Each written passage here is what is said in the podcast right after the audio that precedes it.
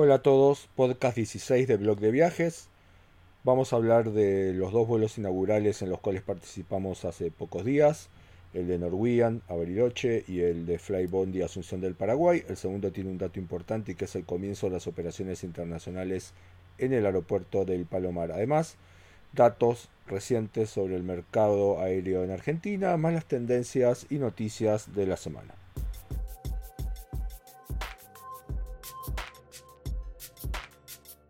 El 12 de diciembre arrancó el vuelo de Norwegian entre Buenos Aires y Bariloche, entre el aeroparque de Buenos Aires y la ciudad de Bariloche.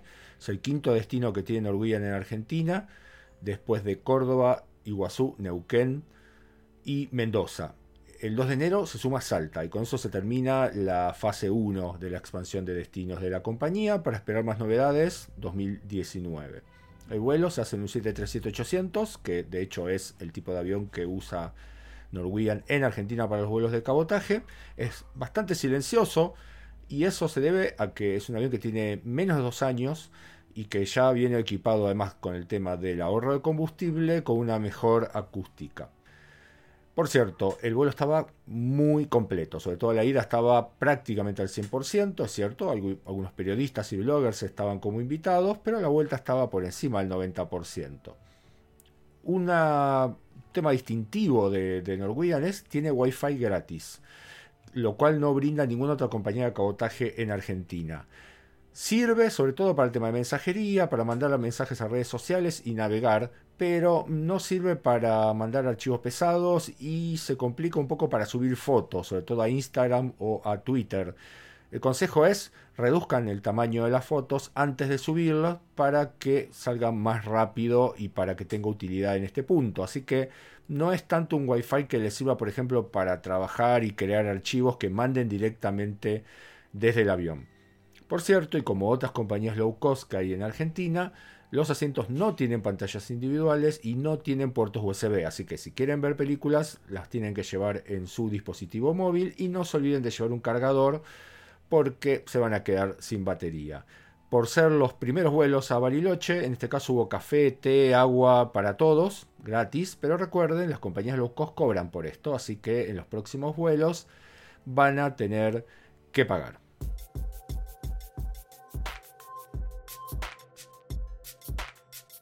El vuelo de Norwegian hacia Bariloche sale todos los días a las 9.40 desde Buenos Aires, llega 12 y 5 y más o menos 25 minutos después ya está volviendo. Esto es un dato importante porque las compañías low cost lo que intentan justamente es que los tiempos de retorno del avión sean muy cortos porque justamente la ganancia está en cuántas horas por día está volando el avión. Porque además este era un dato importante para mí porque nosotros llegamos a Bariloche, bajamos rápidamente del avión para un pequeño acto de presentación del vuelo, eh, donde estaba el CEO de Norwegian, el intendente de Bariloche, y volvimos rápidamente al avión. De hecho, mi estadía en Bariloche para esta vez fue de 25 minutos, que seguramente es la estadía más corta que haya estado alguna vez en mi vida en una ciudad. Otra aclaración con el tema del Wi-Fi. No es que no se puedan mandar fotos a través de Twitter o de Instagram. Hoy los teléfonos sacan fotos con bastante definición, eso hace que sean fotos muy grandes y por eso lo que les aconsejo es, si quieren subir fotos a las redes sociales para que se publiquen, lo mejor es que reduzcan el tamaño previamente.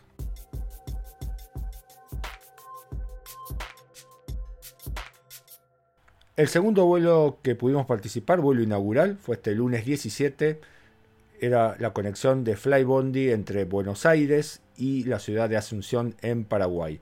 Este fue el primer vuelo internacional desde el aeropuerto del Palomar y se van a sumar más en las próximas semanas. De hecho, esta semana sale el vuelo de Flybondi hacia Punta del Este y se espera la llegada de JetSmart para los primeros días de enero con al menos cuatro conexiones hacia Chile.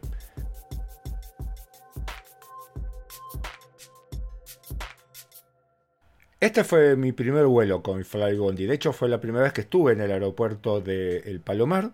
La primera parte del día había estado bastante complicada. El lunes llovió mucho durante la mañana, pero por suerte durante la tarde se despejó un poco y aunque seguía nublado y un poco ventoso, el vuelo no tuvo mayores problemas y salió casi en horario. En realidad se retrasó un poco debido a que hubo un acto previo para el lanzamiento de la ruta internacional, donde estuvo el ministro de Transporte Guillermo Dietrich, donde estuvieron los intendentes de 3 de febrero y de Morón, y eso hizo que el vuelo se demorara unos 15 minutos, ya que los periodistas nos quedamos en la sala de embarque mientras los pasajeros ya habían subido al avión. La ruta se hace en un 737-800 que tiene capacidad para 189 pasajeros, exactamente la misma capacidad que el vuelo de Norwegian, el que hablamos en los segmentos anteriores, pero es un avión que tiene algunos años más y es un poquito más eh, ruidoso.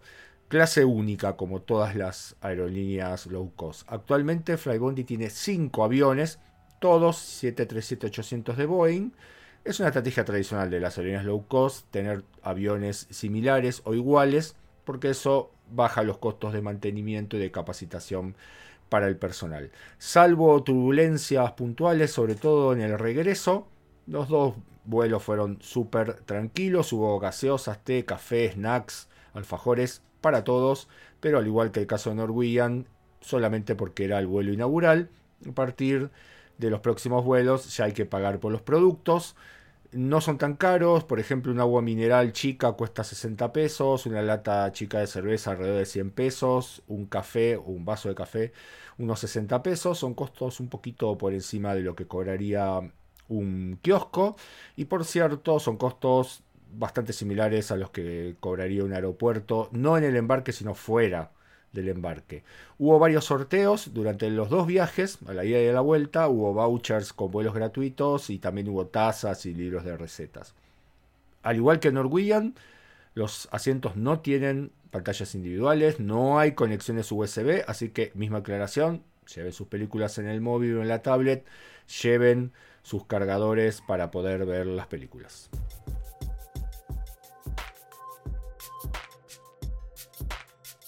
Al llegar a Asunción tuvimos un acto de presentación del vuelo con autoridades del aeropuerto de Asunción y del Ministerio de Turismo de Paraguay. Hicimos un paso muy rápido por el aeropuerto. Estuvimos en Paraguay solamente 45 minutos antes de regresar a Buenos Aires. Básicamente hicimos entrada y salida de migraciones y nos dirigimos hacia una zona en el costado de la pista a unos 200 metros donde se encontraba detenido el avión. Tengo que mencionar algunas cosas del evento y es que los mozos pasaban con bandejas con chipacitos y con Bayou, que realmente me gustaron mucho y que seguramente voy a tener que probar mejor la próxima vez que vaya hacia Paraguay. El Bayou es una torta, una torta, no, una tortilla de almidón de mandioca y queso. Pruébenla porque realmente es deliciosa. Por cierto, sobre Flybondi, ya saben, hace algunos días le otorgaron 284 rutas nuevas. Muchas de estas rutas en realidad son reservas, no se van a comenzar a operar próximamente, pero sí nos contaron que en los primeros días de enero se van a anunciar rutas nuevas en Argentina. En particular, le interesa sobre todo a Flybondi comenzar a volar entre ciudades de provincia sin pasar por Buenos Aires.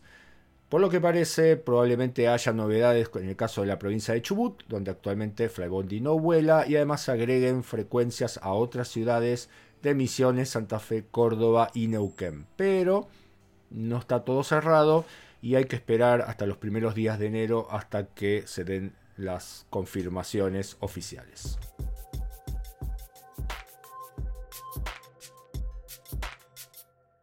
Con este vuelo de Flybondi se inauguraron las operaciones internacionales del aeropuerto de El Palomar.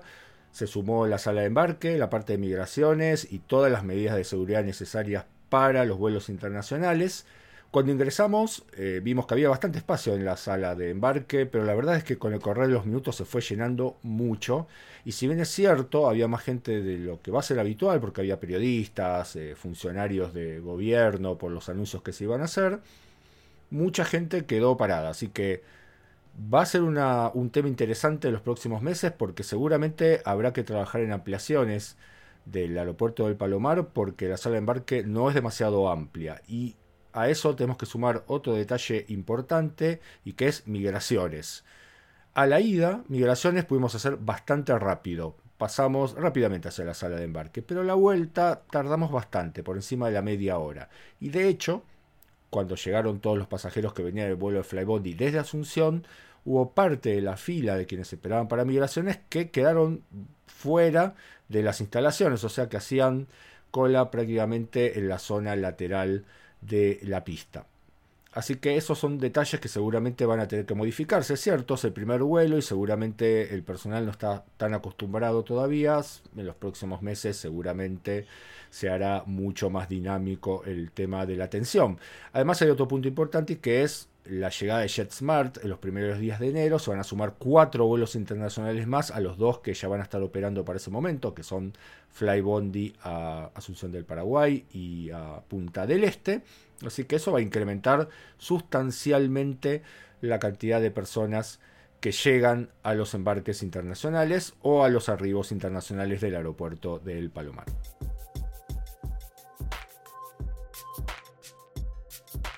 Por cierto, pudimos participar de los vuelos inaugurales de estas rutas de Norwegian y de Flybondi por invitaciones de ambas empresas. Seguimos con datos sobre el tema del mercado aéreo argentino Hubo números de noviembre de Aeropuertos Argentina 2000, que maneja la mayor parte de los aeropuertos de Argentina.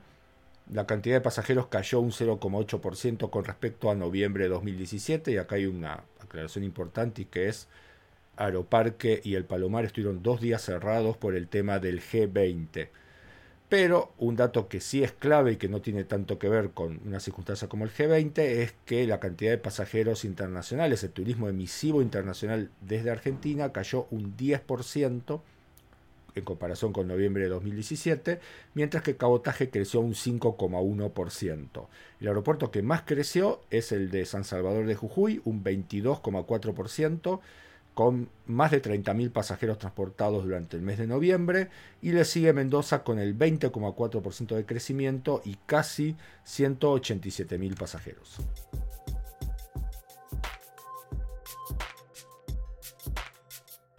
Hace algunos días la consultora Euromonitor dio a conocer un ranking de las 100 ciudades más visitadas del mundo por turistas internacionales. Hay datos muy interesantes, sobre todo en relación con América del Sur, no tan buenos, que vamos a comentar ahora.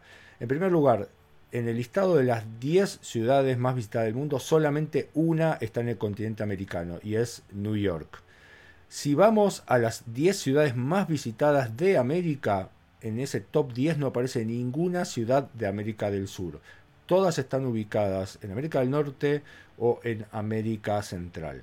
Si vamos a las 100 ciudades más visitadas del mundo, la primera que aparece es Buenos Aires, en el puesto 89, con algo más de 2.2 millones de visitantes estimados para este año. Por cierto, y un detalle importante es que desde 2012 Buenos Aires cayó 37 puestos en este ranking. Le sigue Lima en el puesto 91, alrededor de 2 millones de visitantes, y luego Santiago de Chile en el puesto 93 y Río de Janeiro en el puesto 94. Si vamos a una mirada global, la mayor parte de las ciudades más visitadas del mundo están ubicadas en Asia y Europa, que son las que dominan claramente el ranking. Siete de las diez primeras están en territorio asiático, dos en Europa y una sola en el territorio americano. Es interesante ver que a pesar de que todas estas ciudades son destinos muy maduros en cuanto al tema del turismo, vienen teniendo crecimientos muy interesantes que se sitúan entre el 8 y el 4% anual, lo cual está realmente muy bien. Punto importante para trabajar con los destinos de América del Sur, que es por qué estamos en una posición tan desventajosa en este tipo de rankings y por qué ninguna ciudad de América del Sur está en el top 10 en el continente americano.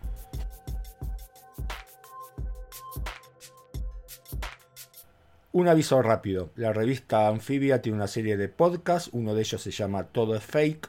La semana pasada conversé en él con Tomás Bisón sobre las tendencias de viajes, cómo nos informamos, cómo publicamos, cómo conversamos sobre viajes hoy en Internet. Así que si les interesa ese tema, ya desde la semana pasada está disponible este podcast. Y hasta aquí llegó el podcast 16 de Blog de Viajes. En este caso no salimos con newsletter, pero si se quieren suscribir lo pueden hacer en blogdeviajes.com.ar barra newsletter. Y si quieren tener más información sobre este podcast, lo pueden hacer en blogdeviajes.com.ar barra podcast. Nos escuchamos la semana que viene.